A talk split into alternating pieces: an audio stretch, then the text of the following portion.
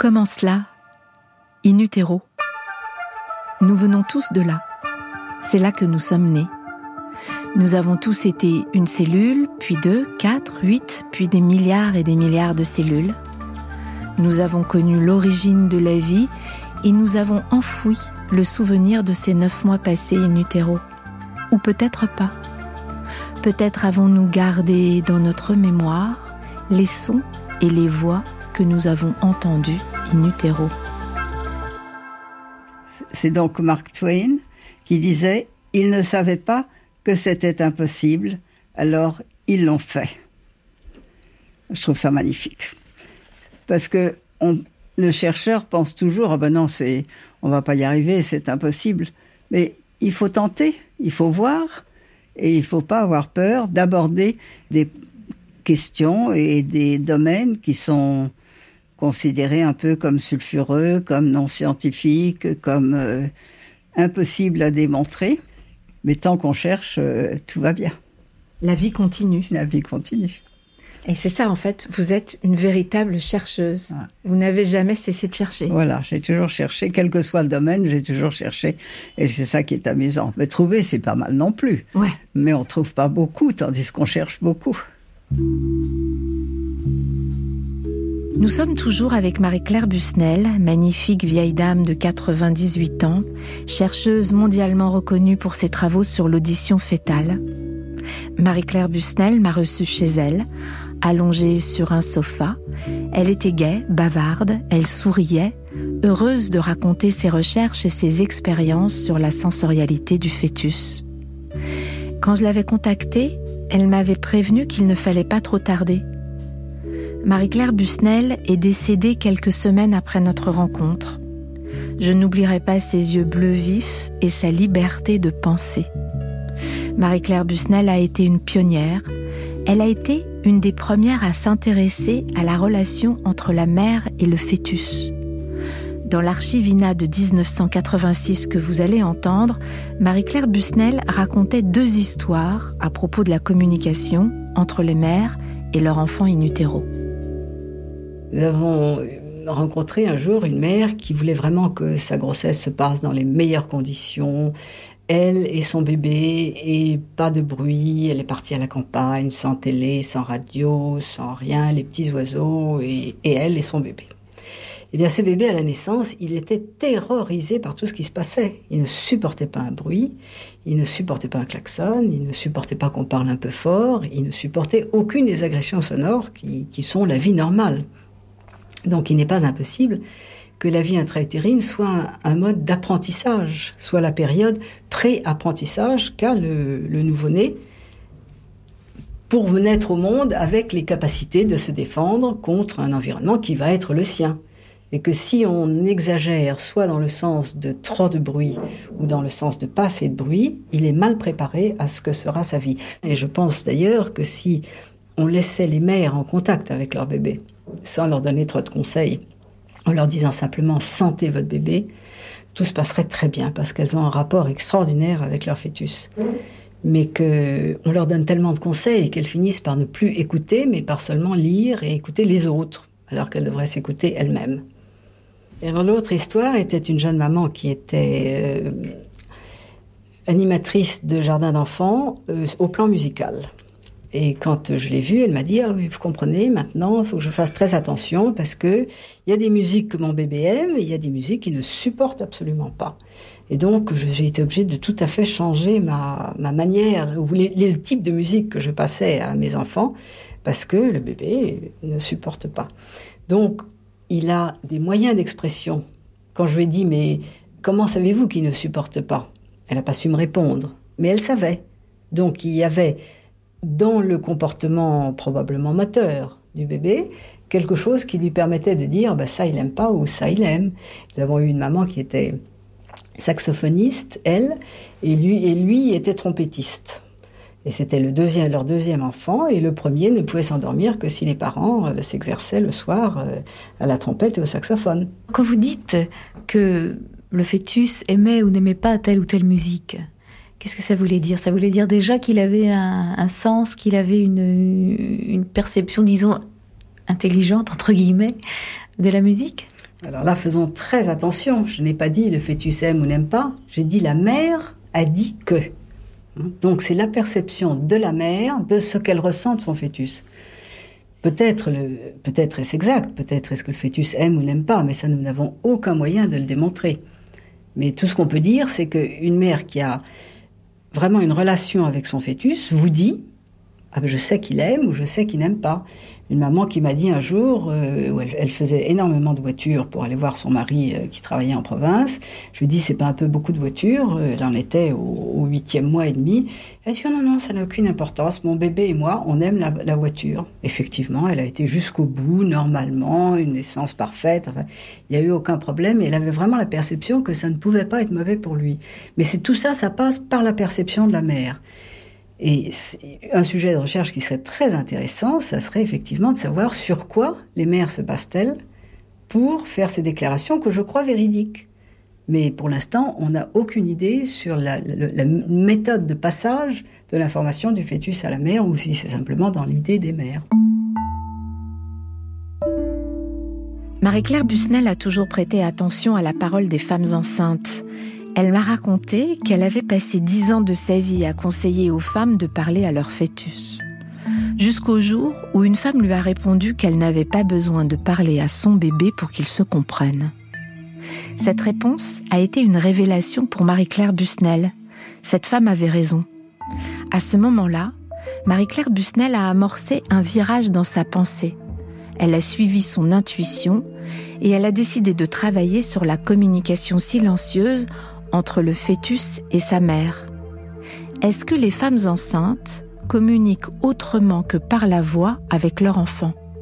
La chercheuse a mis en place une expérience avec 140 femmes enceintes pour étudier leur mode de communication avec leur bébé. Communication à voix haute et communication silencieuse. Donc j'ai demandé aux mères qui en avaient envie et qui n'étaient pas contre est-ce que vous pourriez lui parler par voix intérieure, c'est-à-dire silencieusement? Vous adressez à votre bébé, mais vous n'émettez aucun son. C'est ça, une, communication silencieuse.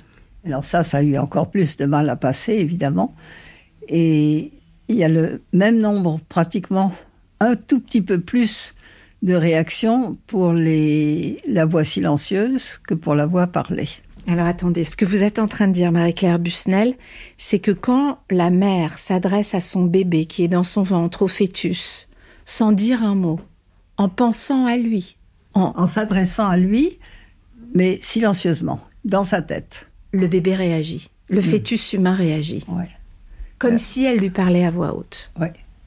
Il y a le même nombre de réactions, un tout petit peu plus, vous l'avez mesuré encore avec le rythme cardiaque du fœtus, de la même façon Exactement de la même façon.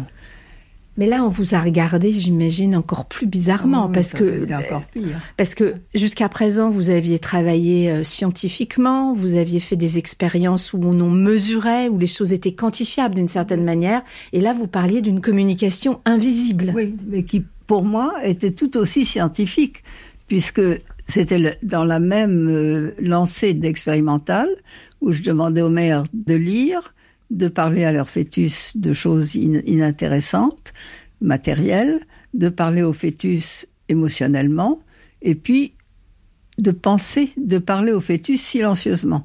Donc euh, c'était tout aussi expérimental. Mais quelle conclusion vous en avez tiré de cette euh, communication euh, silencieuse, invisible Qu'est-ce que vous pensez qu'il y a là? Vous, vous, allez m'obliger à me suicider. Pourquoi? En disant, ben, je pense que c'est de la transmission de pensée. Et pourquoi je vous oblige à vous suicider? Ben, Parce que ça se fait pas pour une scientifique de parler de transmission de pensée. Mais c'est pourtant ce que vous avez toujours eh ben pensé. oui, c'est ce que j'ai toujours pensé. C'est ce que j'ai toujours écrit, c'est ce que j'ai toujours publié. Mais ça fait pas sérieux. Mais je m'en fous. Si je peux dire, excusez-moi du vocable, mais euh, j'ai décidé que ben, j'avais démontré ça, je le démontrais et je, et je l'allais le publier et que si ça me donnait mauvaise réputation, ben, tant pis. Et ça vous a donné mauvaise réputation? Oh oui, dans certains milieux, oui. Sauf dans certains milieux où j'étais au contraire très accueillie, très choyée. Ah, enfin, on nous démontre quelque chose qui est tangible et qui est scientifique euh, sur un domaine que nous avons toujours préconisé, mais sans arriver à le, à le démontrer de manière à être adopté par les sceptiques. Quelles conséquences ça a eu à partir du moment où vous avez vu et vous avez démontré qu'il pouvait y avoir transmission de pensée entre la mère et le fœtus Quel regard En quoi ça a changé le regard sur le fœtus? C'est quoi qu'on entend? Ça, c'est parce que c'est l'heure. Ah, Excusez-moi. c'est un oiseau? C'est une montre parlante, oiseau. Là, c'est ça. C'est assez joli. Ça scande la journée pour moi.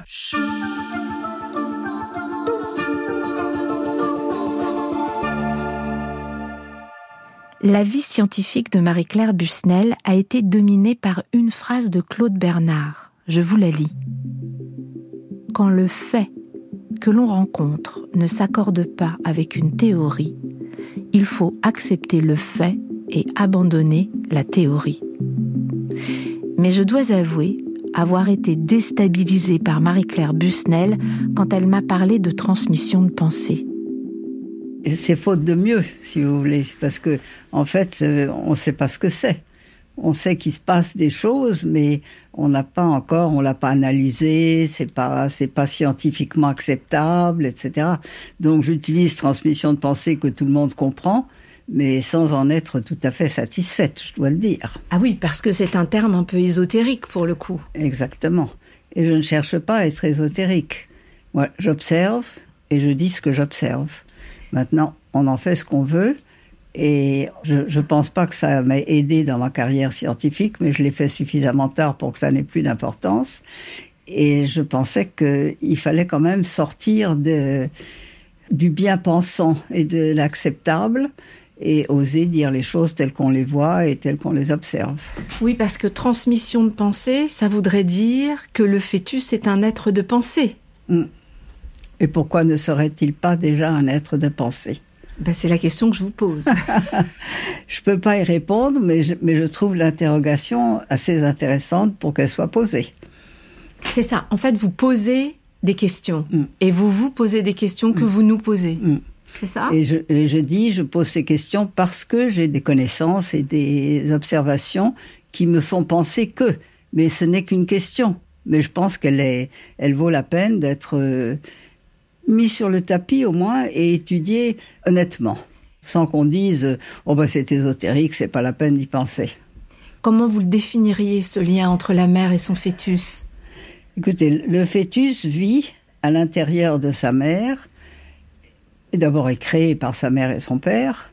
Et ensuite, il vit à l'intérieur d'elle. Donc, il est pratiquement impensable qu'il ne ressente pas ses émotions, ses, problèmes de santé, tout. Les, drames qui lui arrivent, etc. Et avec quoi les ressent-il et les mémorise-t-il? C'est quelque chose sur lequel on n'a pas encore de réponse.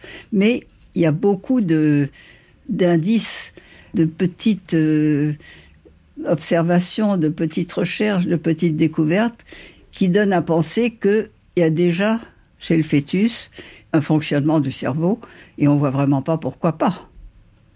Il est en formation, il n'a pas encore les capacités qu'il aura par la suite, mais d'abord il en a peut-être d'autres.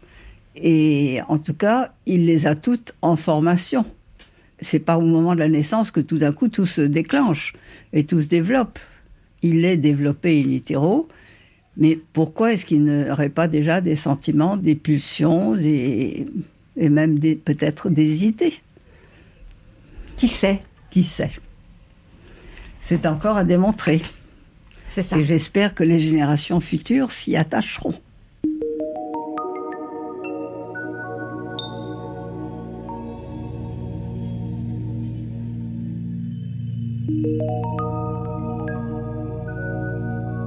Voulais savoir, Marie-Claire Busnel, quel avait été le rôle de l'intuition dans votre travail de chercheuse? Là, vous posez une question à laquelle je pense que personne ne peut répondre, mais je, si vous voulez, l'intuition, c'est beaucoup dire. Je crois que c'est se laisser aller à la, à élaborer sur ce qu'on découvre pour aller un peu plus loin. Et j'ai toujours été très curieuse, donc euh, quand je découvrais quelque chose, je disais ah oui c'est bien ça, mais et après? Et donc c'est ce et après qui m'a amené à aller toujours un peu plus loin. Et l'exemple le, plus parlant peut-être est le fait que quand on a remarqué que les fœtus réagissaient à la voix maternelle, on a demandé aux mères eh ben, si vous parliez avec eux silencieusement. Ah oui, disent-elles, c'est plus facile. Alors que nous, ça nous paraissait demander le, les choses impossibles. Elles étaient ravies, mais bien sûr, mais c'est que toujours comme ça que je communique avec lui, en fait. Je lui parle pas tellement, je lui parle par voix intérieure. Alors j'ai dit, bon, ben alors on va tester cette voix intérieure. Et ce que vous voulez me dire, c'est que vous avez eu l'intuition de ça? Est-ce que c'était de l'intuition? Est-ce que c'était la suite du raisonnement? Est-ce que c'était de l'imagination, je ne peux pas vous dire. Cette phrase me rappelle quelque chose. Dans la première rencontre d'Inutero avec Jean-Léon Maître, il nous avait dit aussi le rôle essentiel que joue l'imagination dans sa vie de chercheur. Marie-Claire Busnel, elle, aimait explorer l'inexplicable. Elle était convaincue qu'il fallait accepter de tout regarder, même l'invisible. Marie-Claire Busnel voulait garder son esprit ouvert, elle s'y est tenue jusqu'à la fin. C'est une vie passionnante et vous vous êtes bien amusée aussi. Ah oui, ah oui. Je, me suis surtout passionnée. Enfin, c'était chaque, chaque nouvelle découverte et, et chaque nouvelle expérience, c'était une merveille. On l'attendait, on avait une nouvelle idée, alors on la testait. Et à chaque test, nouveau, on était aussi étonné et admiratif que, que tout le monde. Hein. C'était, on n'y croyait pas au départ. Puis à, mesure, on s'est habitué à, se dire, bah oui, c'est tout, en fait, il fait tout, il, perçoit même des choses que nous ne percevons pas peut-être, etc. Donc on s'est habitué, mais les premières expériences, ça a été une merveille. Toutes ces premières expériences, chaque fois qu'on faisait quelque chose de nouveau, on était émerveillés nous-mêmes. On n'y croyait, pas, oui. Oui, c'est ça. C'est-à-dire que vous-même, vous n'y croyiez pas que le fœtus s'entendait. Enfin, vous n'étiez pas sûr de... Non, non, pas du tout. Encore que, quand si on avait écouté ce que disaient mères, quand il y avait un bruit violent, elle disait le, fœtus réagit, il sursaute. Mais personne n'y a pensé ou personne ne les croyait. Enfin, je sais pas. On n'écoutait même pas. On s'attachait pas à ce que disaient les mères. Puis les mères, par définition, c'est on les écoute pas. Hein, c'est pas intéressant. Puis c'est les hormones, euh, c'est tout ce qu'on peut véhiculer sur les femmes, entre les hormones, l'hystérie et le reste, c'est ça? Exactement. tout ce que les mères imaginent de leur bébé, c'est le, plus beau bébé, ce qui est vrai. Il est extraordinaire, il sait tout, et il perçoit tout. Mais ça, c'est parce que c'est des mères. C'est pas du vrai. Hmm. Ouais. Les scientifiques sont quelquefois difficiles à, à bouger et, le corps médical encore plus. Est-ce que vous savez pourquoi vous vous êtes intéressé à ce sujet-là? Qu'est-ce qui vous touche? Euh, Pour moi, c'est le déroulement logique de, de, ma pensée scientifique. Mais bon, les psychanalystes vous diront, bah, c'est parce qu'elle n'a pas eu d'enfant, c'est parce qu'elle le regrette, mm. elle était attirée vers les fœtus parce qu'elle n'a elle pas eu d'enfant, etc. Je ne sais pas, je ne peux pas répondre. Pour moi, c'était le, déroulement logique d'une pensée, euh, oui, de, chercheurs qui cherchent à démontrer quelque chose. Chaque démonstration en amenait une autre question, qui amenait une autre démonstration, qui amenait une autre question. Donc, euh, je dirais presque que ça pouvait pas être autrement.